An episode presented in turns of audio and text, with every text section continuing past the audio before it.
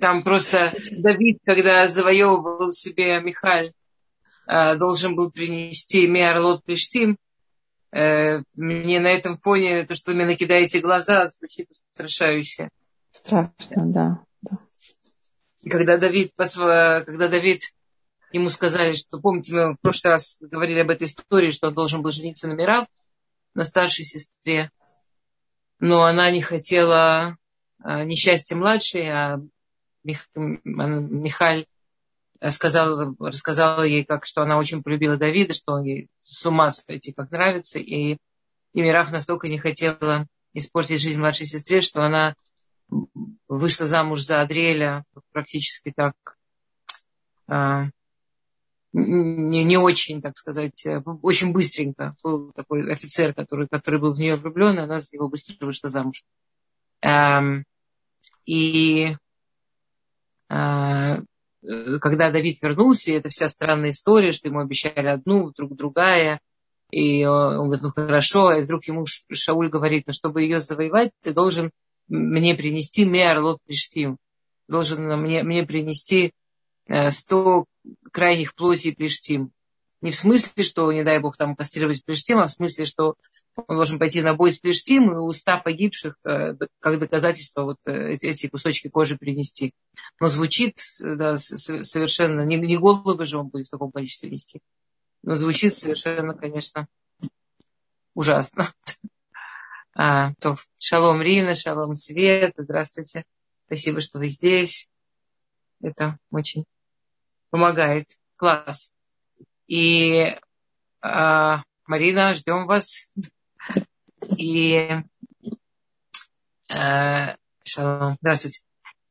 И Михаль вышла замуж за Давида. Это, а, она действительно его любила. Она, смотрите, она любила его настолько, что она любила его, написано, больше, чем собственного отца. И для нас это звучит не странно, как бы, что жена любит мужа больше, чем отца. Но на самом деле это странно. Во-первых, это любовь, которую трудно сравнивать. Во-вторых, мы говорим все-таки о Шауле, мы говорим о великом человеке. Мы говорим о человеке, которому, которого очень-очень-очень любили, уважали его дети. Для него это было, он настолько для него было естественно, что его дети совершенно его уважают, что ему казалось, что они его тоже будут абсолютно слушаться. Для него каждый раз, что его дети не слушались его, делали что-то по-своему, был совершенно ужасный шок. А, и Шауль был великий человек. То есть любовь к нему это была не просто любовь к отцу, что это в нормальных здоровых семьях это естественная вещь. И это очень сильное чувство любовь к отцу. А, и это не просто была любовь э, к очень уважаемому человеку. Это было восхищение перед великим человеком, перед первым царем, перед, перед перед огромным-огромным человеком. И то, что Михаль любила Давида со всех точек зрения больше, чем отца, это, это удивительно, это удивляет наших мудрецов. Они говорят, что это просто это, это огромная любовь, даже больше, чем вот такого великого отца она его любила. Он для нее однозначно всегда был на первом месте Давид. И там была очень трудная история. Давайте я все-таки в двух словах чуть-чуть подробнее объясню, что происходило между Шаулем и Давидом, потому что иначе всю эту историю понять трудно. Тем более, что э, давайте так, договариваемся на берегу, договариваемся сначала, что мы говорим о великих праведниках. Причем Шауль действительно абсолютный праведник. Э, я не помню, я вам рассказывала, нет, было четыре человека, приводит Талмуд, приводит Мара, что было четыре человека, что умерли только потому, что Адам решен согрешил. То есть было четыре человека за историю, которые умерли только потому, что Всевышний из-за поведения первого человека ввел в человеческую природу такое понятие, как биологическая смерть. Если бы не это, они бы не умерли. А все остальные люди, мы умираем за свои грехи. Мы умираем, потому что мы делали какие-то ошибки, и, и поэтому мы умираем так или иначе, в такое время, а не в другое время и так далее. Было четыре человека за историю, которые умерли только потому, что человек в принципе смертен. Первый да, вы помните, не помните, да, кто это были, был Бенемин, младший сын Якова. Да, а, это был Ишай, отец Давида. Это был Шауль. И это был а, а, Клияв, а, один из сыновей Давида, скоро мы про него вспомним. Было четыре человека, которые были вот абсолютно праведны. При этом, если вы читали Сефер Шмуэль, если вы читали книгу Шмуэль, то тут у вас сейчас должно возникать жуткое удивление, ничего себе праведный человек, как он гонялся за Давидом, как он пытался его убить, вообще, что там происходило, ужас какой там целый город Коина, ну, вообще ужас такой, что там происходило. И мы в прошлый раз немножко сказали, да, что это была психиатрия, что он был не, не отвечал за свои поступки. Я все-таки чуть-чуть объясню, какого типа это была психиатрия, чтобы мы были на одной волне, понимали вместе, что происходит. А когда человек становится еврейским царем, то есть когда пророк, настоящий пророк, получает пророчество от Бога, что вот этот человек должен быть царем и помазывает его на царство, он получает несколько привилегий одна из привилегий называется руахтува. Руахтува это такое, это что-то типа, это что-то из семьи пророчества, но не пророчество. Это некое такое свойство мозга понимать правильно. То есть вот если человека спрашивают какой-то закон, и он прям, он, он понимает правильно. Он, если, если он, он может сомневаться, он может быть не уверен, это может быть. Но если он понимает, он понимает правильно. И, и, то есть царя вот всегда есть это руах тува, как будто вот такой вот сверху помощь понимать вещи правильно, видеть правду. Когда Шауль Амелах э, сделал то, что он сделал с Амалеком, сделал не то, что от него ему сказал сделать пророк, и сделал ошибку, и его лишили царства. Его же не лишили царства сразу, ему сказали такую фразу, что со временем Малхутха я Авирашем Ларааха Тов Мимеха со временем твое царство Всевышний передаст твоему близкому лучше, чем, лучшему, чем ты. Твоему близкому, лайха, то в мимех. Твоему близкому лучшему, чем ты. И Шауль, он понимает, что он должен сделать шубу, что он должен пытаться что-то исправить. И у него есть такая идея, что твой ближний лучше, чем ты. Кто самый ближний к человеку? Эйн коров ладам эла отсмо самый близкий к человеку это я сам. Нет у меня никого ближе, чем я сам. Твой ближний лучше, чем ты, это ты после того, что ты сделал шубу. Это ты после того, что ты исправился. И он убежден, что Всевышний таким образом намекает ему, что он не хочет забирать у него царство. Он хочет его чувы, он хочет, чтобы он исправился, и все будет классно. Но у него забрали Руах Това. Когда святое место, вы сами знаете, когда нет Руах Това, то туда спускается Руахра. Руахра это как раз вот это он, вот он всегда ошибался. Вот как когда он был царем, он всегда просто понимал, что правильно, теперь он всегда ошибался. Вот любое сомнительное место, знаете, послушай этого человека и сделай наоборот, это он стал. У него всегда было неправильное понимание. И это его совершенно сводило с ума, и в итоге свело его с ума. И, когда, и Давида к нему позвали, там, может быть, вы помните, написано, что, что у него был очередной приступ вот этой руахра, что он, а, а, он осознавал, насколько все, что он думает, все, что он судит, все, что он как царь должен принимать решение, он не может принимать решение как царь, у него ведет не в те стороны, он это осознает, сводит его с ума. И написано, что и позвали Давида, чтобы он ему играл. Это его успокаивало. Говорят Мифашим, он ему играл э, мелодию Торы он ему играл и так тихо вплетал правильные ответы, потому что Руах Тувата была уже у Давида. Это Руах Тувата перешла к Давиду. И там была ужасная сцена, когда и Давид что-то говорит, он закрыл глаза, и Шауль настолько не мог вынести, что он понимает, что происходит, и что, что он в него кинул копьем. И если бы и, и Всевышний послал Камарика, что Давид э, позвонил ему на ухо, Давид э, дернулся, и вот так вот ему прошло это копье. Он должен был его проткнуть. То есть Шауль, для него это была какая-то невыносимая мука. А Давид, у него рух това, он, он, он, у него все работает, он все понимает. А теперь до какого... И в какой-то момент Шауль э, в очередной раз было застолье, все семейное, все вместе, был опять какой-то сложный вопрос. Государственный, который нужно было судить. И он опять его разрывает изнутри это осознание, что все, что он хочет сказать, это какой-то ужас, а вообще не туда. А Давид вот так вот выдает правильные ответы, что нужно делать. И, и Давид пошел домой, а его дети еще остались с ним. И Михаль, и ее, его, его жена, и ее старший брат Йонатан, который очень подружился с Давидом, они понимают по поведению отца, по взглядам отца, что он все, он не может терпеть Давида. Что случилось? так как Шауль себе придумал, что то, что Всевышний хочет, это чтобы он сам сделал чего, вернуть ему все, и вернуть ему царство, то Давид, который говорит перед ним Аллаху, знает лучше него, он Муред Малхут, он как будто он бастует против царя, он, он восстает против царя. По закону, тот, кто восстает против царя, его обязаны убить, его, его, он обязан смертную казнь. Значит, Давида нужно убить, он восстает против царя. А что он тут? Все знает, все понимает, все вперед царя, вперед батьки в пекло. Куда его несет? Точно восстает против царя. А еще все это видят, он, небось, таким образом людей на себя тянет. Все же понятно, что происходит. И Йонатан с Михаль это видят, и они в течение каких-то секунд выстраивают план. Михаль подходит к дому, а дом уже заперт, там уже стоит армия. То есть уже, уже царь готовит его на казнь вести. И она, как жена и как хозяйка этого дома, смогла войти домой.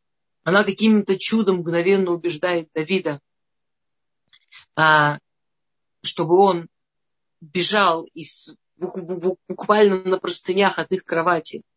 Она его спускает из окна, где внизу его ждет Йонатан со своей одеждой, в которую он переодевает Давида, и он под видом Йонатану э, смог спастись, смог ускакать.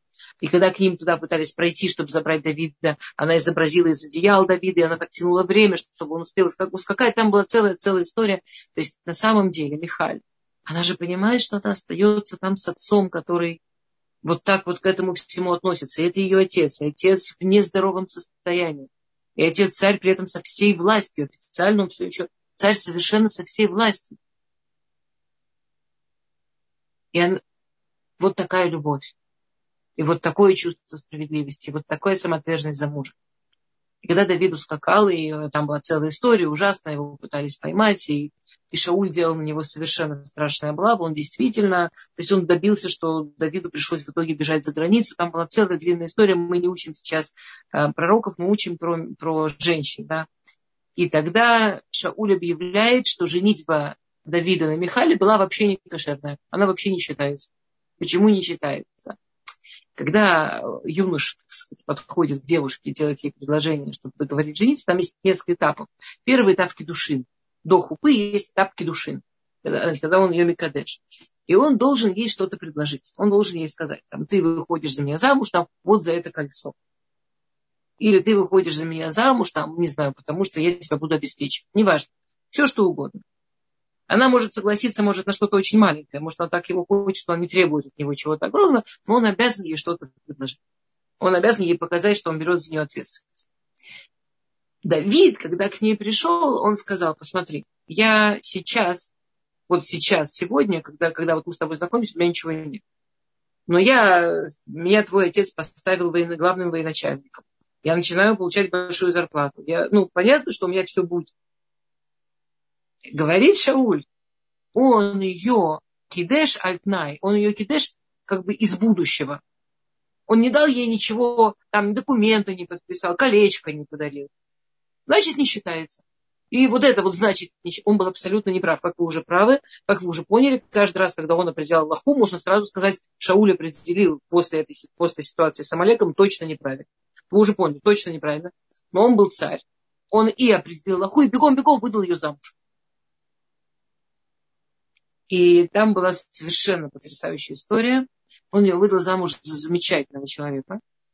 Ой, я вот именно в эту секунду, конечно, так должно происходить, упало его имя из головы. Одну секундочку я а, вам скажу, как его звали.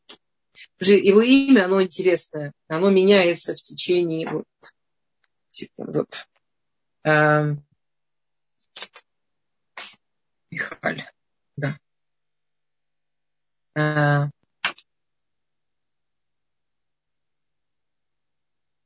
а, сейчас. Ну, где он?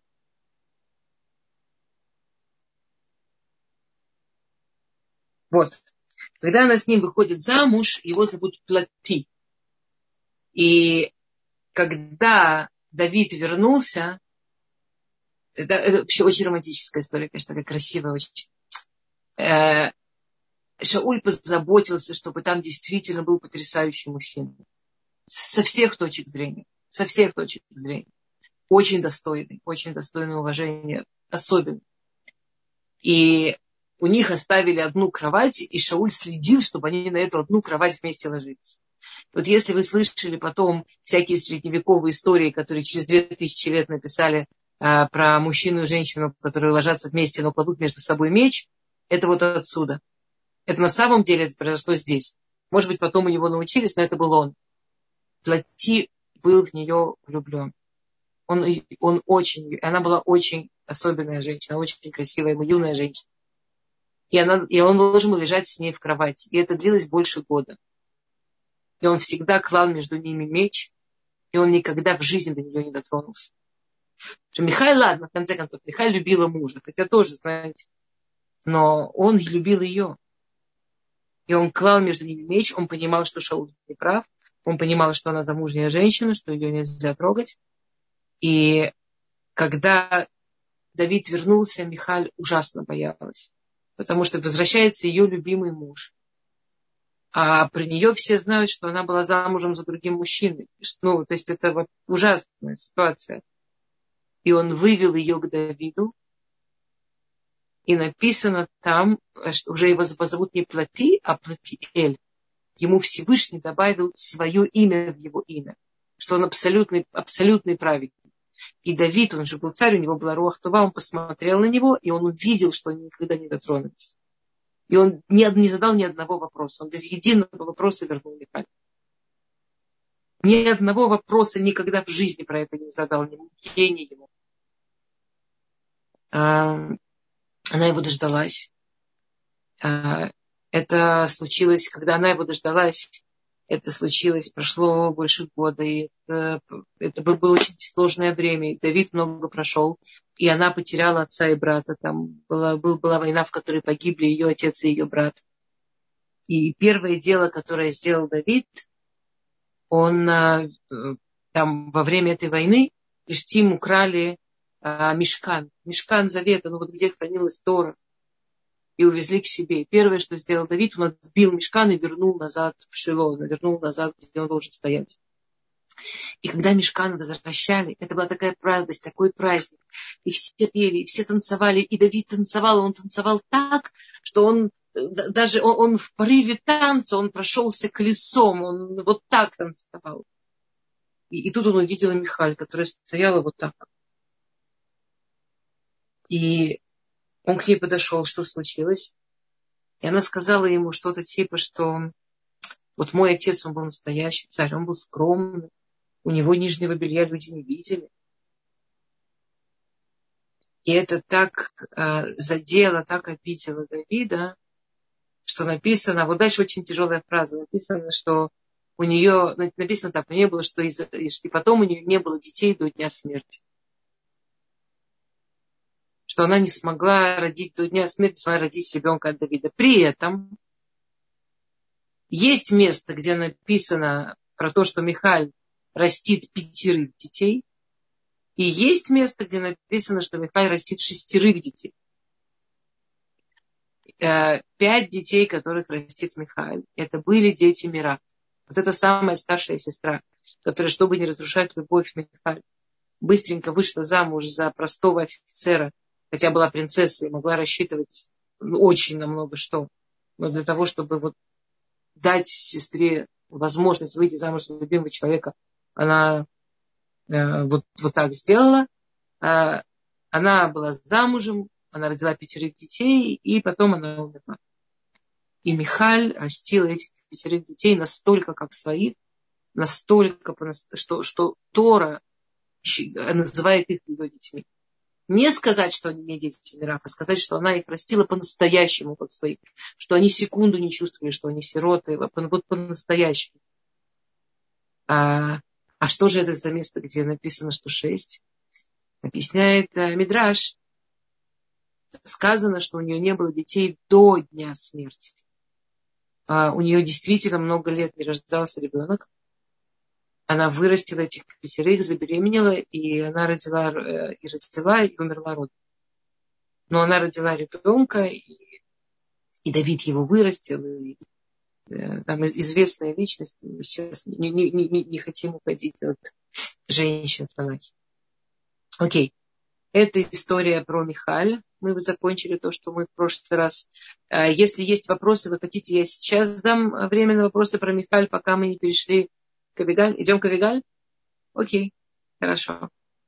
А, следующая жена э, Давида, на, след, на, этой, на второй жене он женился как раз вот в этот промежуток, когда его не было. И там была тоже совершенно потрясающая история, конечно. И, ну, я не знаю, тяжело сравнивать, но у него его браки, они интересные такие, непростые. А, а вот это вот э, его жена, она была... Значит, ладно, я расскажу историю сначала. История такая. Давид спасается от Шауля. Какое-то время ему пришлось быть за границей, и там тоже пошли проблемы. И он вернулся. И к нему присоединяются многие, многие молодые люди из колена Иуда, которые уже, по ним все, которые уже знают пророчество и понимают, что Давид должен быть царем, и Давид следующий царь. У него уже есть армия 600 вооруженных и хорошо обученных молодых людей. У него прямо по тем временам это прямо армия армия. И наступает Рошашана. Шауль, Шмуэль Нави, пророк Шмуэль, который воцарил Давида на царство, он при смерти. И он уже не боится Шауля, он не боится, что если он расскажет правду, э, Шауль будет ему мстить со всей своей, к сожалению, болезнью. Поэтому Шмуэль Нави объявляет громко с посланниками повсюду, чтобы все знали, объявляет в эту историю, что Давид должен быть царем. Все, все это знают, что Давид должен быть царем, что Давида Всевышний уже помазал на царство. Но в это время у Давида очень большая проблема. Он отвечает за 600 молодых людей, которых как минимум надо кормить. А его родители, тоже этот год ужасный был, они погибли, когда они спасались. Ну, не, в общем, там целая ужасная длинная история. Я изо всех сил стараюсь как-то сокращаться. И ему нет куда взять денег. У него все источники, которые были, закончились. А последние несколько месяцев, как раз перед Рошашана, там идет стрижка овец, он, а, они до этого, если вы знаете эту историю с пещерой, когда Шауль около Энгеди почти его догнал в этой пещере, и там Всевышний сделал такое чудо, что он не зашел в пещеру, потому что там выглядело, что там все в э, паутине, а паутина была в виде Маген Давида, шестиугольной звезды, шестиугольной звезды. Оттуда пошла вся эта история с Маген Давидом. Да. И, ну вот, и, и после этого Давид перебрался еще дальше от Шауля в, в, в Медбаре Иуда, в пустыне Иуды. И там было огромное количество стад, огромное количество стад, которые принадлежали самому большому миллионеру, самому большому богачу того времени, которого звали Наваль. Наваль, кто знает иврит, то еще имя. Наваль на иврите что-то между падалью и мерзавцем. Как человека так назвали, я не знаю, но его назвали. И он был сумасшедший богатый человек, очень богатый. И получилось, что э, все время какие-то кочевники пытались нападать на эти стада. И пастухи, они все время стали, они раз обратились, два обратились к Давиду, чтобы там помог отбиться, помог сохранить стадо. А потом как-то они уже стали этим пользоваться. И пока у Давида были источники, ну, помогал и помогал, ничего из этого не делал. Но вот сейчас Роша Шана. Значит, идут праздники. Рошана надо праздновать, а через э, две недели вообще Суккот будет. И, а у него нет денег просто даже кормить своих этих молодых людей. Он взял 10 юношей и отправил их к Навалю. Дело в том, что как раз закончились стрижку овец, и Наваль, он жил в Галиле. В Галиле Льон, кто знаком с географией Израиля, это не близко. Но он жил в Галиле Льон. И, и Давид подумал так, вот это же интересно, что такой богатый человек он сделал громадный пир по поводу окончания стрижки овец, такой мифический просто. Какой-то огромный пир, там пригласил сумасшедшее количество людей, там тысячи тысяч. И для Давида было достаточно удивительно, что он знает, что ему нас так помогают, что там какая-то армия буквально охраняет его овец, он получил всех своих овец в сохранности, даже спасибо не сказал. Но он и не начинал, пока мог. А тут у него безвыходная ситуация. Этот еще делает такой что все говорят, что там просто все льется вино водой, знаете, там какие-то миллиарды, миллиарды на этот пир брякнуты. И он послал до 10 парней. И сказал, скажите ему, а вот мы твои рабы, тра-ля-ля. Вот Давид наш э, предводитель, он просит тебе напомнить, если ты знаешь, или спросить у своих пастухов, если ты не знаешь, как мы помогали. А вот сейчас у нас сложная ситуация. Мы не просим у тебя зарплаты, мы просим у тебя, можешь просто поделиться твоего пира, чтобы была вот еда на праздник. И они пришли, они пришли, он видит, 10 молодых людей пришли. Первым делом он говорит, садитесь за стол, дайте им еду. Первым делом он их бабах угостит, сразу угостит, первым делом. Они сидят, говорят, ну с чем вы пришли? Один из этих ребят встает и говорит, так и так, вот Давид, помощи. Теперь вы поняли, уже все знают, что он будет царем, да? Встает на вале. Не встает, он такой сидит на вале и говорит, что? Все рвутся в рабы. Все рвутся в мои рабы. Все думают, что они теперь царями могут быть. Любой раб может быть царем. Один себе придумал, что он царем может быть. Другой придумал, что он масло может на кого угодно лить. Понимаете, на кого он намекает, а? На Шмуэля. А на, а на самом деле только один может быть вообще чем-то в этой стране. Угадайте, кого он имел в виду. У него реально, конечно, это, это потрясающая история. Человек был очень богатый, очень. При этом он, он, он, да, он потомок коллега. Он прямой потомок коллега. То есть он прямой потомок а, Переца. И у них в семье была такая, была такая принята, что из двух сыновей Помните, мы учили буквально в Йом решен про Тамаш, который родила двух сыновей, Переца и Зераха? Помните? Вот в семье у Переца считалось, что цари произойдут именно из Переца. Так они считали. Потому что Перец от слова парац, от слова прорвемся, прорв... вот мы прорвемся, мы будем царями. Вот они так верили. Он из семьи Переца, главный наследник. Он самый богатый в этой стране. Он там дальше говорит, да вообще никого в этой стране нет такого близко ко мне. Он реально считал, что в этой стране никого, в принципе, близко к нему. Ни по Ихусу, ни по э, происхождению, ни, по, ни почему нет вообще. Вообще ни почему. То есть, конечно, у человека с э, гордыней было что-то. И он начал так позорить и Шмуэля, пророка, и Давида, царя. И в итоге он этих парней просто выкинул. Поели, шли отсюда. Возвращаются эти парни к Давиду. И на самом деле, я думаю, что большинство людей, э, побывав в такой истории, я не хочу сказать, начали бы обманывать. Но эту историю бы нарисовали, знаете, театр-театр. Ты не представляешь, где мы были. А он, а он такой сидит, а мы ему говорим, да ты чего? Мы, да вы, вы представляете, они бы могли там такой устроить как раз написано в Торе, что они очень постарались сгладить. Ну, ведь видишь, что они без ничего вернулись. И как бы они ни рассказывали эту историю, это все равно то самое оскорбление царя, за которое полагается смерть. Теперь Давид чувствует, что-то ему мешает, какое-то сомнение. Он собирает Бейдин, он собирает суд, судей.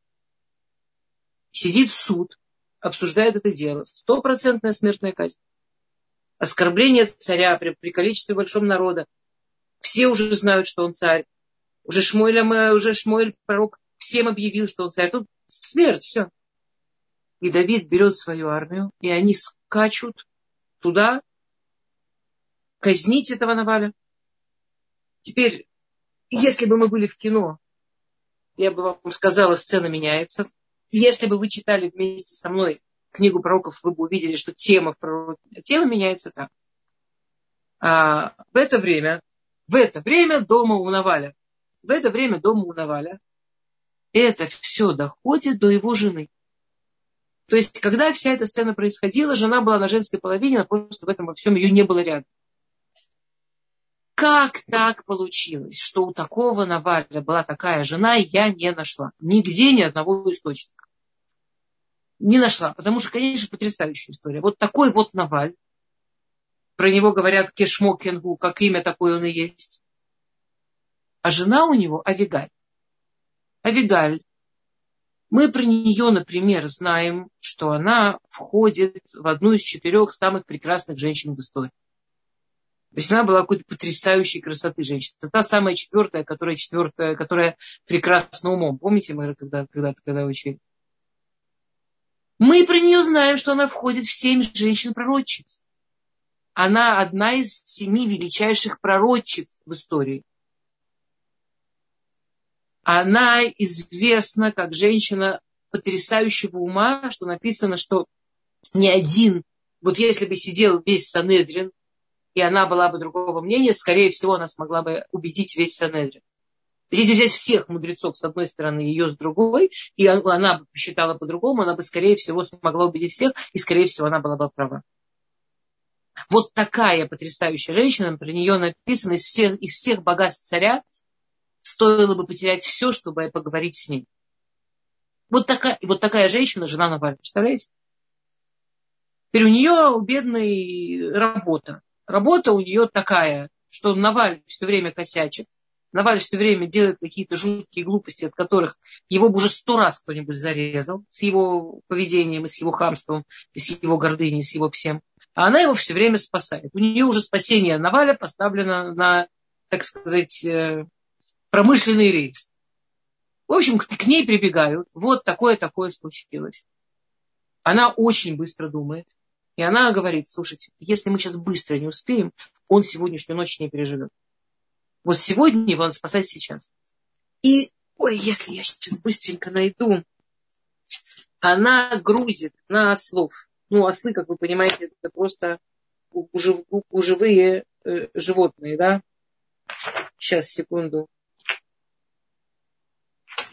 Секунду.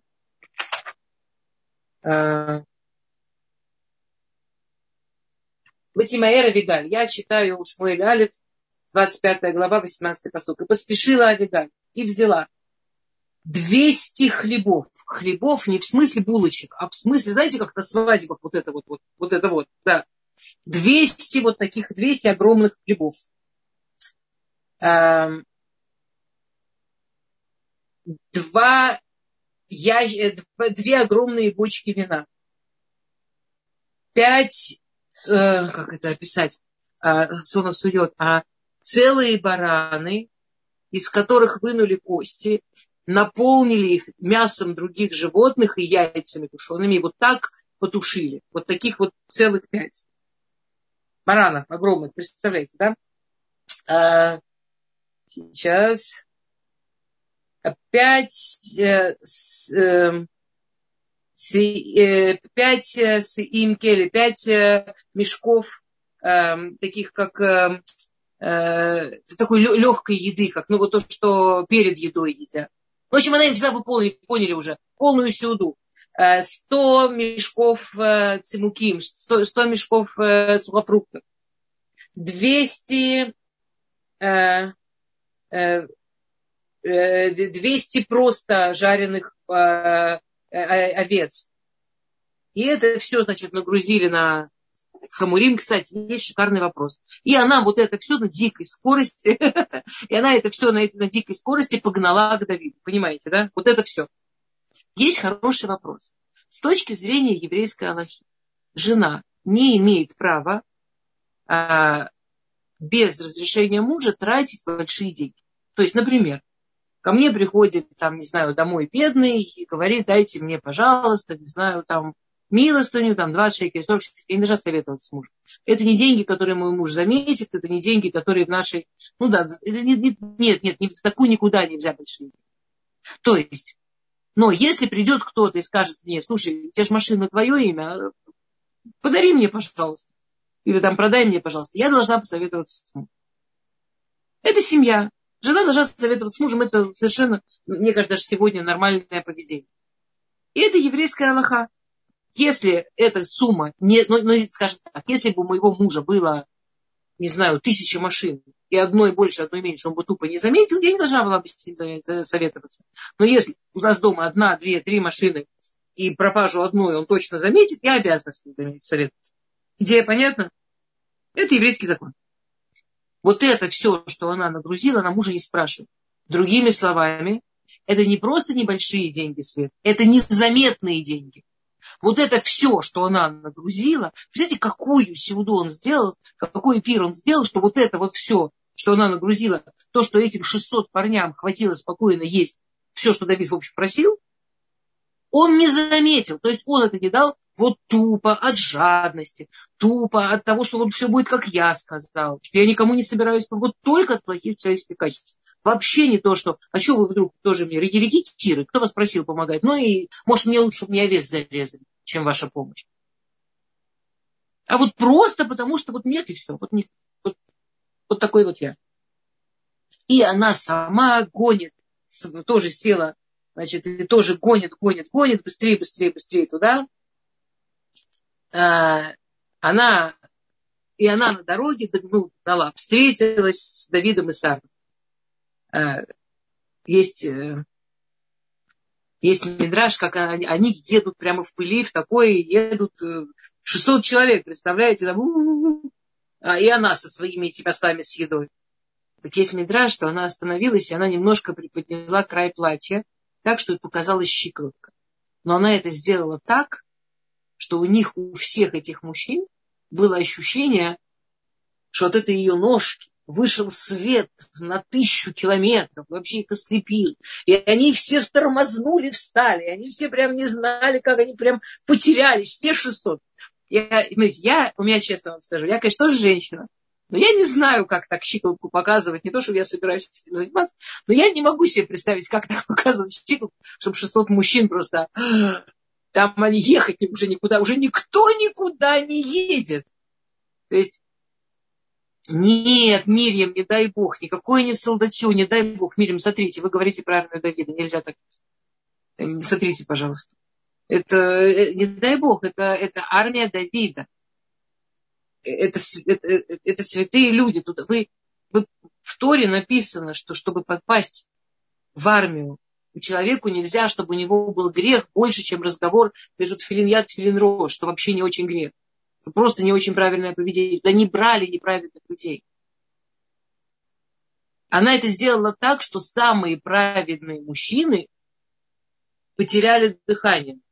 Там, я, мне неудобно вслух говорить, что в Мидраше написано, там круче написано что с ними случилось. Они по-мужски обалдели. Я не знаю, как это сказать вслух красиво.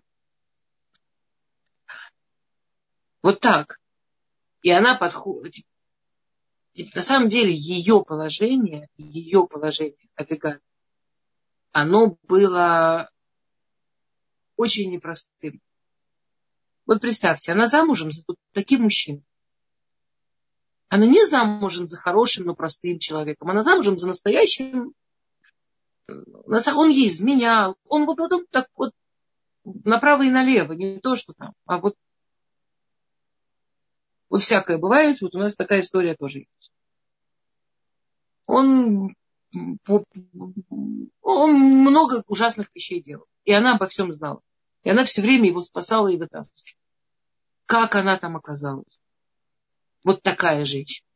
При этом она уже к этому моменту получила пророчество, что на самом деле она должна быть замужем за Давидом. Что на самом деле ее пара Давид. Ой, Мирим, спасибо, я не знала. Я, Мирим, спасибо большое, извините, я не знала. Я, бы, я думала, это всем видно слегка. Тогда простите меня, пожалуйста, я думала, это всех видно. Не-не, мне, я тут вижу, что кто-то что-то пишет, и, и, и я думала, что это все видят, и я реагирую на то, что все видят. А оказывается, есть вещи, которые только я вижу, и я прошу прощения, что я вообще-то не буду вообще больше столько реагировать, я не знаю, слегка. А, и на самом деле хороший вопрос. На самом деле вот то, что, э, что это было не просто солдаты, которые остановились, а это были праведные люди, это важно понимать. Это действительно картинка может по-разному смотреться, если не, не знать. То есть она знает, что она замужем, вот за кем она замужем. Она знает, что в принципе в ее судьбе на самом деле написан прекрасный мужчина, вообще другой совершенно, вот настоящий прекрасный мужчина. А она должна спасать от своего, от своей настоящей пары вот этого мерзавца. Представляете? У, у нее, да, было в этом тоже свое. Она, она понимала, что если Давид его убьет, даже если он на ней женится, он себе не простит. Он будет всю жизнь мучиться, и он будет, э, и над ним будут... Э, более того, на самом деле у нее было проще, что она знала, что у Давида есть такое на судьбе. Жениться на женщине муж, причиной смерти э, мужа, который он будет. Она не хотела, чтобы это была она. Она хотела попробовать его оттуда вытащить. Она вообще была женщина, которая спасала мужчин, конечно. Она насколько и вот она их остановила, и Давид к ней выходит. Первое, что она говорит, первое, что она говорит, она говорит, я прошу прощения, я во всем виноват. Теперь представьте Давида. А Давид, он, вы поняли, да, у него рух това. Он видит вещи, он понимает правду. Он видит нее, он видит свою пару. А я прошу обратить внимание, что пара у мужчины не единственная.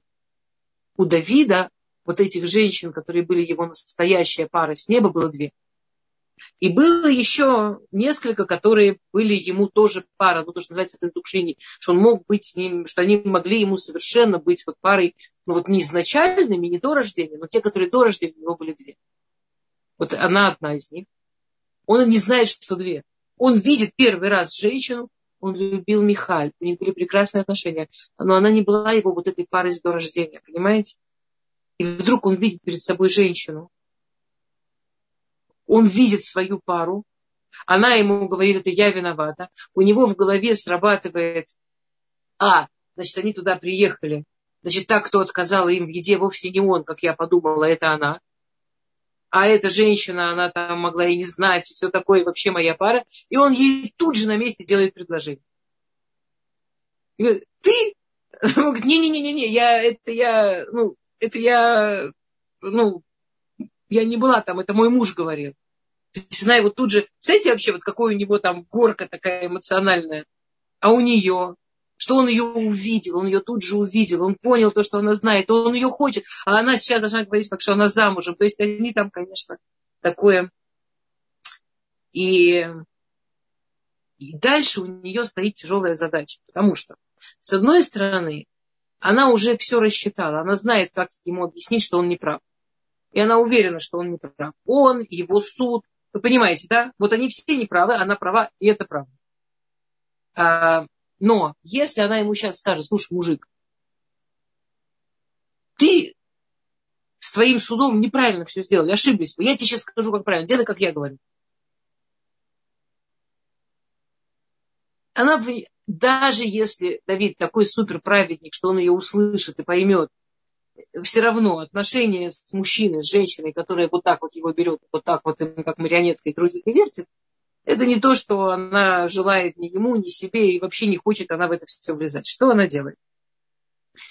Она достает монетку и начинает эту монетку вот так задумчиво подкидывать и рассматривать. Говорит, что ты делаешь? Она ему говорит, я вот на монетку смотрю, вот царь тут начеканен, он берет монетку, а на монетке действительно начеканен царь. Только какой царь начеканен на монетке? Какой царь начеканен на монетке? Как вы думаете?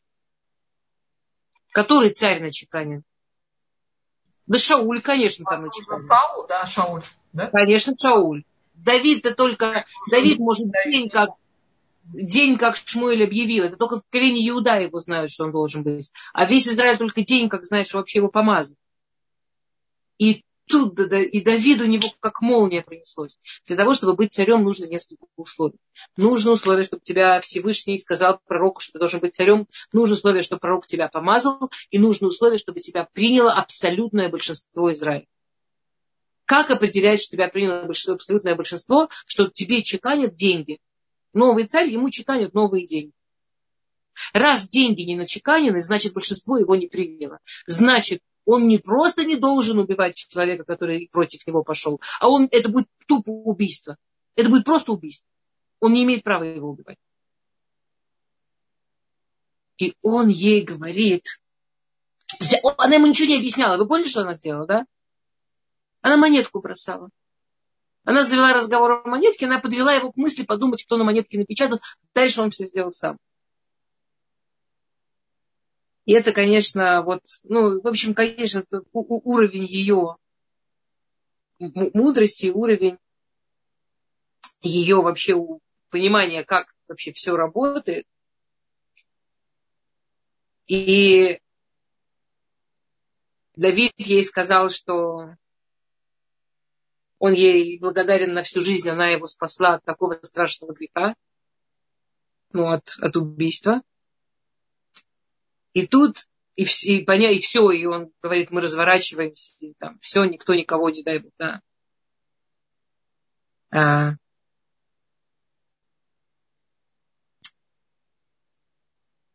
И она ему говорит, «Кое асе Давид, лоивей Давид, какой Йосиф?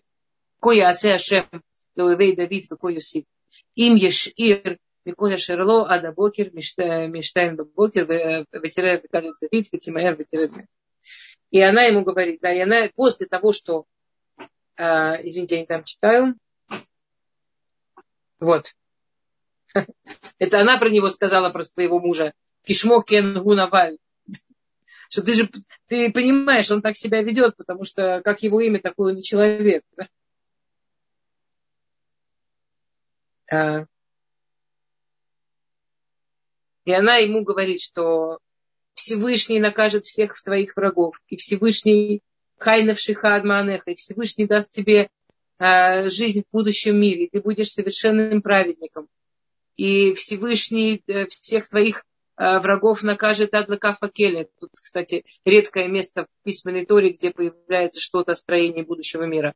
То есть она была такой пророчицей, что она знала все про строение будущего мира, и все, какие там есть наказания, и все, все, и она даже знала, какое наказание будет у этого ее мужа, представляете? И она это все ему рассказывает. Она ему другими словами говорит, вот ты вообще не должен волноваться. Ты во всем прав, ты же во всем прав. То, что он сделал, это ужасно, и это неблагодарность, и это подлость, и это нечестно. И он свое получит от Всевышнего. Тебе не нужно туда руку класть. А ты останешься абсолютно праведником, и ты будешь царем, и ты будешь праведником, и ты будешь, да, все, все, все. А, и дальше она делает, и это ужасно интересно, да, что в Торе это написано. И дальше, после того, что она ему говорит, что Всевышний сам накажет его врагов, и сам накажет, кого нужно наказать, и ему вообще в это все лезть не надо, да, она ему говорит, «А, Везахарта это матеха. И после этого в следующем стуке она написана Абигаль не с двумя юдами, а с одним. Когда в Торе из имени человека вынимают какую-то букву, это всегда про наказание. А такая буква, как Юд, это Юд это буква будущего. Если вы подумаете о грамматике иврита, всегда там э, Елех, там Еасе, ну всегда Юд, она про будущее. То есть э, на самом деле мы очень мало что знаем, об Авигаль после всей этой истории, при том, что она была величайшая за что Всевышний на нее рассердился. Она сказала Давиду в конце этого разговора, она так ему намекнула, что когда ее муж умрет, чтобы он не забыл о том, что он ей в начале разговора сразу был готов предложение сделать.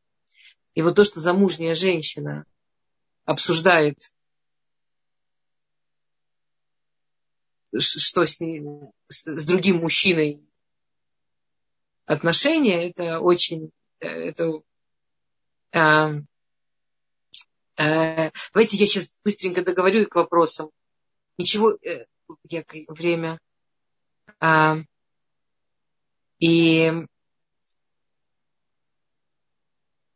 это как бы это тоже важная штука, что так настолько умная и настолько потрясающая и настолько великая женщина, но эмоции это эмоции. У нас эмоции это эмоции, даже самая лучшая женщина может под эмоциями сделать что-то. Ну, мне кажется, даже мы понимаем, что замужней женщине договариваться про отношения с другим мужчиной это не самое достойное поведение. А мы говорим про величайшую женщину. Ошибки все делают. Интересно, какого типа ошибки характерны для женщины настолько. А, Наваль прожил еще семь дней здоровым. На седьмой день он начал болеть, на десятый умер. Если вы помните, что мы говорим про Роша Шана, он умер в Йом-Кипур. То есть Всевышний дал ему прожить еще 10 дней за то, что он накормил этих 10 ребят, которые пришли, он сразу их накормил. И Всевышний дал ему возможность сделать шубу. Всевышний давал ему возможность справиться. Когда Авигаль вернулась, она была очень-очень на эмоциях. Очень.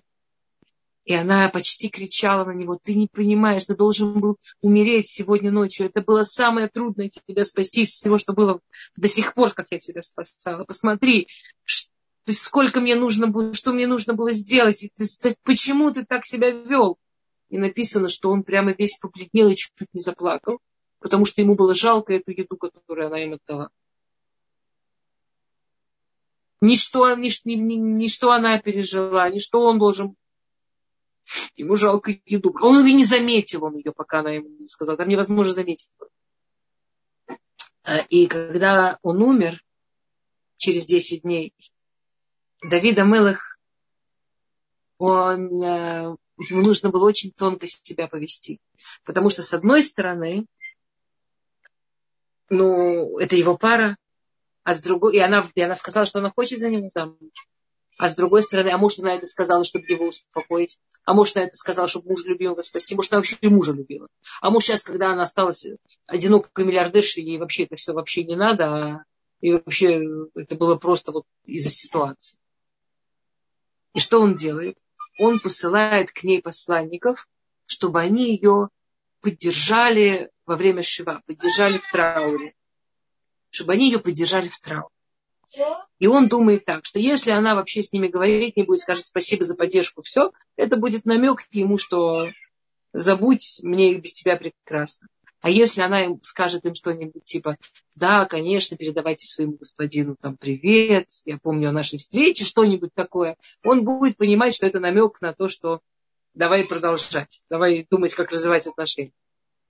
Она, когда к ней вошли его посланники, она им сказала, передайте своему господину, что нет, больше, нет большего счастья, чем быть его наложницей, чем просто его видеть.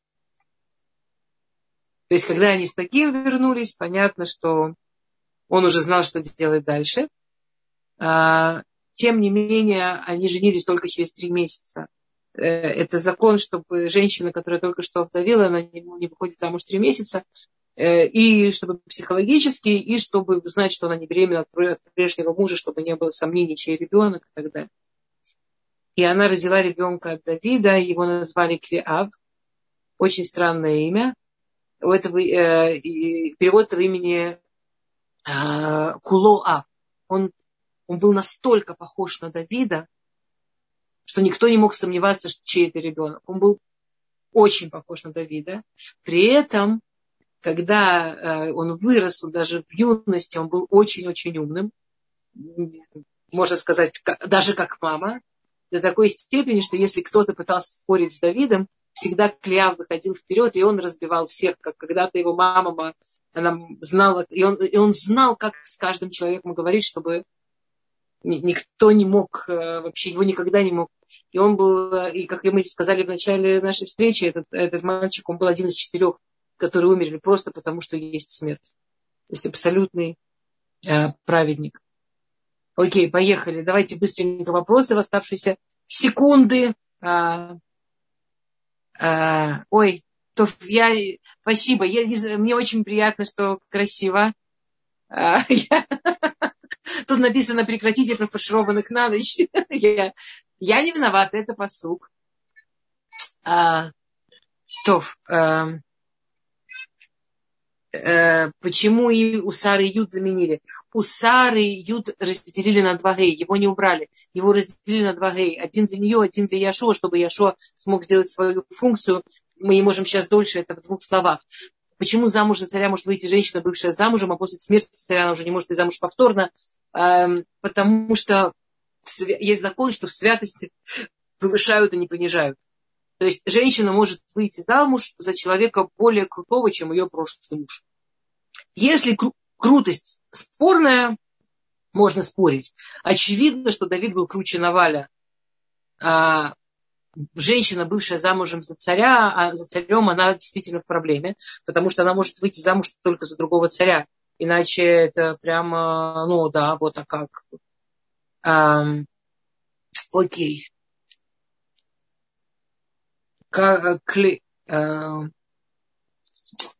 Клеав, Каф, Ламид, Юд, Алиф, Бей.